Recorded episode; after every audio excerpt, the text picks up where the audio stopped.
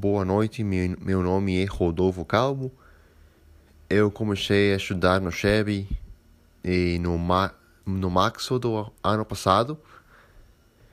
E nesse tempo, realmente não, não tive a oportunidade de, de poder observar as diferenças culturais, e, principalmente porque eu fiquei muito tempo na virtualidade. Só tive uma, uma aula que foi presencial e as, o resto foram virtuais até agora.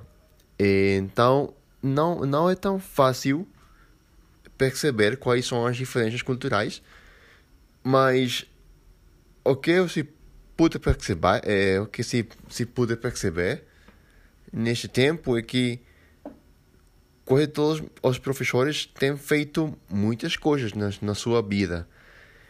E o, o, caminho, o caminho deles para chegar a onde agora eles estão foi muito, muito longe, com muitas experiências e trabalhos diferentes. E isso é realmente algo incrível.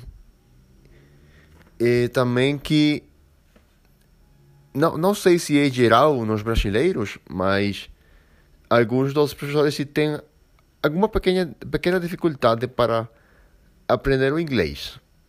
E eu acho que os costarriquenhos, e eu não sei porquê, é mais fácil para nós. Depois disso, realmente eu não percebi nenhuma outra coisa. É, é, é, como eu, eu disse antes, é difícil. É muito difícil na virtualidade, porque não, não, não, não é a mesma coisa. Os professores sempre nos contaram que, que eles faziam eh, presencialmente e há, há mais, coisas que, que nós não, não tivemos oportunidade tristemente. Mas, bom, como melhorar a educação do nosso país? Isso é um tema muito importante. E mais agora com a virtualidade. A virtualidade é um tema que não vai mudar é, até um até um tempo longe no futuro, realmente, porque a pandemia eu acho que não vai terminar até ao final do ano que siga, seguinte ou ou, ou até 2023. Então, o que eu acho que é importante é a dedicação de duas partes. No meu, no meu tempo no SEB, todos os professores eh, têm feito seu melhor esforço para nos ensinar. E alguns deles não tinham nenhuma experiência na virtualidade e foi um foi uma uma aprendizagem para para eles também. Não foi fácil para nenhuma nenhuma de, de, de, as pessoas involucradas.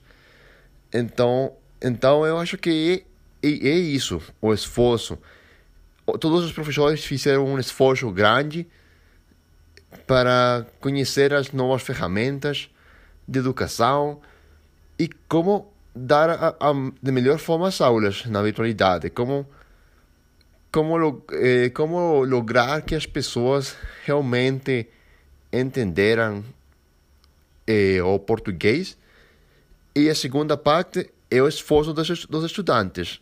Realmente não não é possível eh, conseguir nada se eles não põem seu esforço. Isso é importante para poder estudar corretamente um, um novo idioma, é importante conhecer o idioma, conhecer mais palavras. Há, um, há um limite de que o, os professores podem nos, nos ensinar na, na aula. Então, nós, tam, nós também temos que, eh, que, que dar nosso melhor esforço. Eh, fazer as tarefas, fazer as atividades eh, pôr atenção na aula, também falar na aula. Se o professor quer que alguém dos estudantes fale, é importante que, que sempre haja alguém que queira, que queira falar. Isso, isso acho que é importante, que os estudantes sempre tenham a melhor atitude para aprender. Se as duas partes eh, fazem seu melhor esforço e têm uma boa atitude, eu acho que é possível ter uma boa educação que, e que ele, ela seja de qualidade. E, bom, muito obrigado. Este foi meu aporte. Espero que vocês gostem. Até logo.